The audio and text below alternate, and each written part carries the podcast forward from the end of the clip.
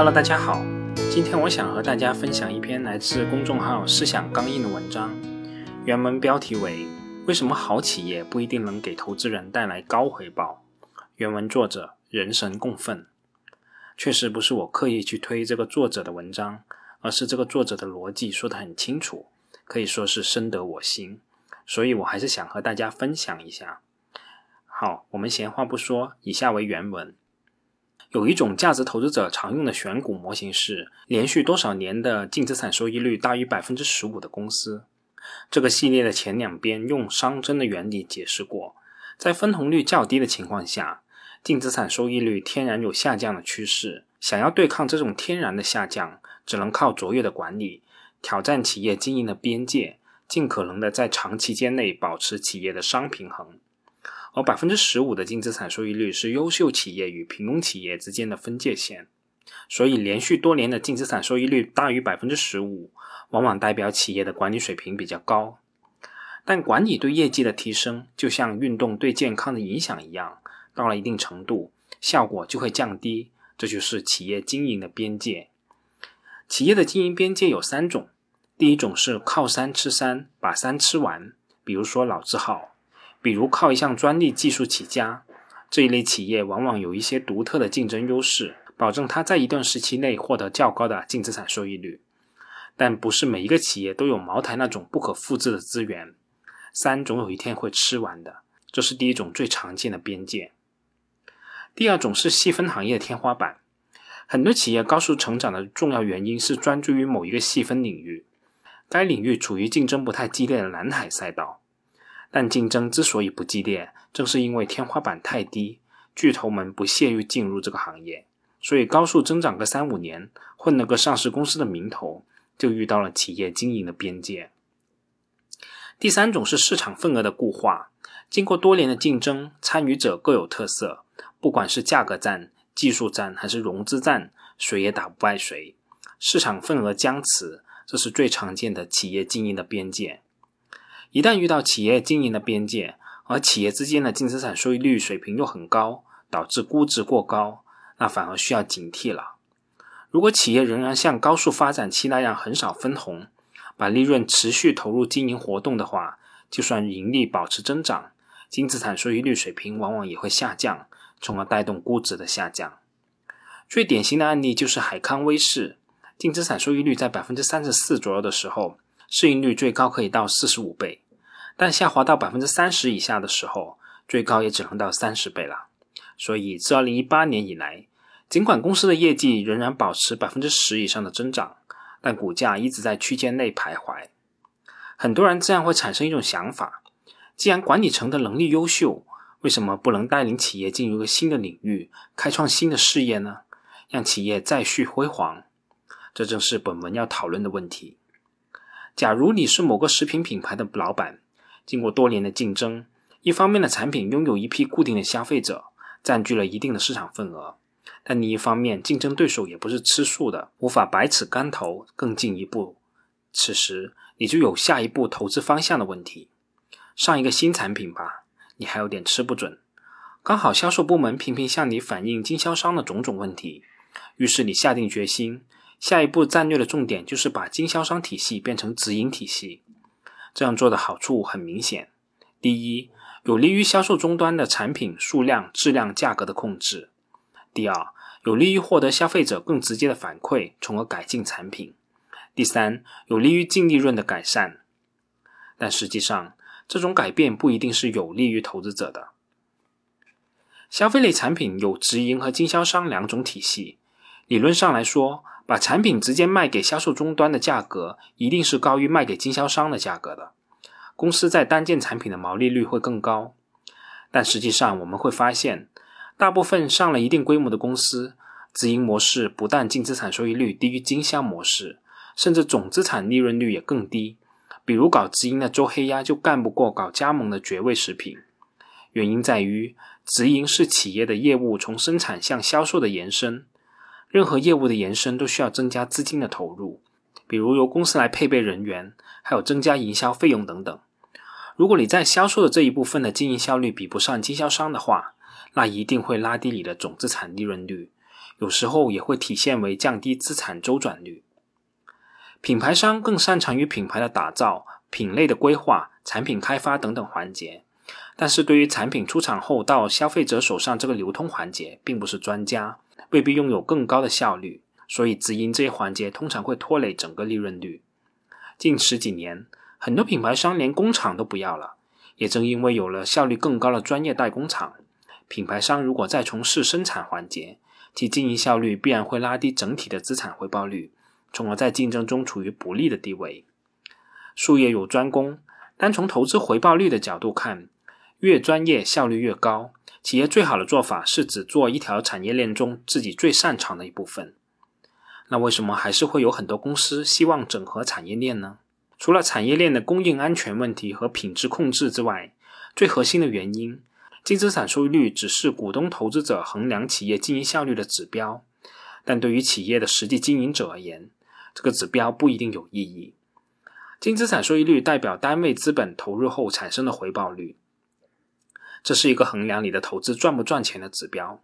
大股东也是投资人，但赚钱真是他们的最大目的吗？一个有经营眼光与意识的老板，抓住了时代赋予的一次机遇，把一家小企业变成一家公众股东的上市公司。老板只是为了赚钱吗？一个国有企业经历了市场竞争的洗礼。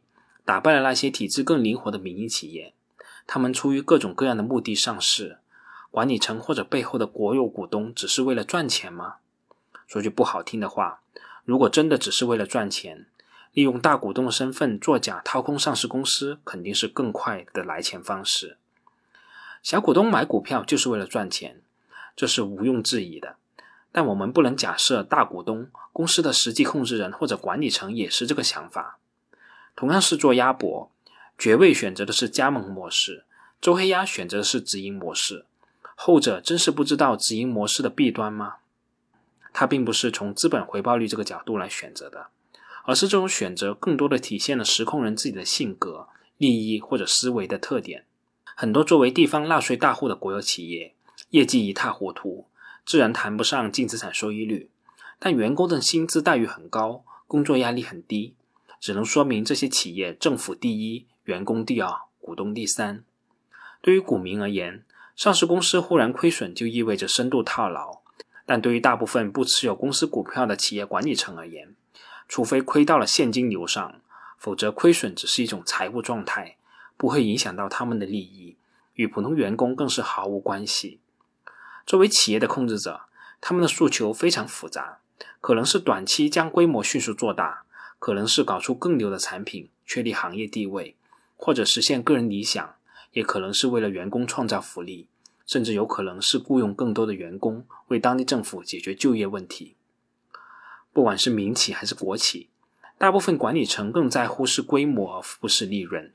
对于企业创始人和实控人而言，规模代表行业地位和政治地位；对于高管层而言，服务的企业规模代表了你在这个行业的价位。这种规模驱动的发展模式下，最典型的现象就是低分红。即便是行业机会越来越少，上市公司也是宁愿将资金投向于风险莫测的新业务，而不愿分给股东。少数高分红的企业，也是因为大股东有强烈的现金要求，但又不能强占上市公司的资金，不得已之举。在大部分的行业，规模变大可以降低成本，提高回报率。此时，规模驱动和利润驱动是一致的，但如果是向产业链的上下游拓展，或者开发新产品、进入新赛道，这不但没有这种规模效应，反而可能因为一开始新业务的规模不够，而拉低了企业的整体投资回报率。恰恰食品是瓜子行业的老大，但做到这个行业的老大，且甩开第二名一大截之后，就要考虑下一步钱往哪里投的问题。恰恰选择了两个方向。一个是每日坚果的混合包，属于跨品类的扩张；一个是更高端的升级产品，属于同品类的扩张。从目前的效果来看，每日坚果是一个低毛利走量的产品，而且因为群雄逐鹿，还有三只松鼠这一类强劲对手，显然是拉低了公司的净资产收益率。反而是升级版的瓜子高端产品提高了毛利，维护了净资产收益率。但从规模扩张的角度来说，前者属于纯增量，后者更多是挤占原有产品的市场份额的消费升级，前者明显快于后者。所以长期而言，随着前者占比越来越高，很可能会拖累净资产收益率。企业有一万种方法去迅速扩大规模，但只有少数优秀的企业在某些特殊的时候，使用难度比较大的方法，才可以做到保持投资回报率不变。A 股有很多医疗连锁公司，医院的投资巨大，前期回报很慢，眼科尤其如此。但为什么爱尔眼科能长期保持稳定且高的净资产收益率呢？因为它的模式是大股东投资新的医院，等新的医院到了赚钱的时候，再由上市公司用融资的钱买回来。虽然价格贵了很多，虽然凭空多了很多商誉，但有利于净资产收益率的稳定。这就是以净资产收益率为核心指标，从投资人的利益考虑规模扩张的问题。所以，我们的资本市场也毫不吝啬地给出百倍的估值。包括上周提及的立讯精密，部分并购也会用体外培育的方式进行。我们不能一看到五十倍以上的 PE 就觉得市场先生犯错了，机构又抱团了。很多时候，这是机构投资者给那些充分考虑投资者利益的上市公司的信任溢价。很多股民对于中国最大的上市公司不是科技股，而是茅台这种消费股感到很痛心。好吧，作为中国最有钱的上市公司。茅台确实有责任为中国的芯片行业发展出一份力。那白酒赚的钱不要分红了，宣布收购中芯国际先进制程的业务和华为海思芯片业务，用白酒持续的高利润弥补芯片研发的持续高亏损，打造全球芯片业的巨无霸。对于国家而言，这是件大好事，终于有真心投资而不是骗钱的了。但结果可想而知，游资借题材入场，机构纷纷出逃。市场既不会给新茅台芯片的估值，也不会给它正常白酒的估值，而是将其视为题材股，长期给它当年京东方 A 的股价。芯片不是不可以投，而是谁来投的问题。茅台找不到更高的净资产收益率的投资方向，最好的方法就是把钱分给股东。大股东愿意修路也好，愿意扶贫也好，投芯片也好，都不会影响上市公司的估值。再优秀的公司也有其经营的边界。规模是优秀企业的天敌，这不是管理能解决的问题。巴菲特后期的回报率下降，不但是自己遇到的规模问题，也是投资对象的规模问题。他的集中投资模式要求投资对象既要规模巨大，又要比平均增速高，还要不受技术潮流的趋势影响，再加上业务简单看得懂，挑了十几年才挑出一个苹果。因为净资产收益率天然有向下的趋势。所以，再优秀的管理层，如果意识中没有把净资产收益率当成核心的目标去追求，就开始与小股东的利益分道扬镳了。规模变大，估值向下，就是大势所趋。所以大家不要觉得那些中字头央企、银行巨无霸估值低就是被低估了。你不在乎资本市场，资本市场也不会在乎你。企业的目的是什么？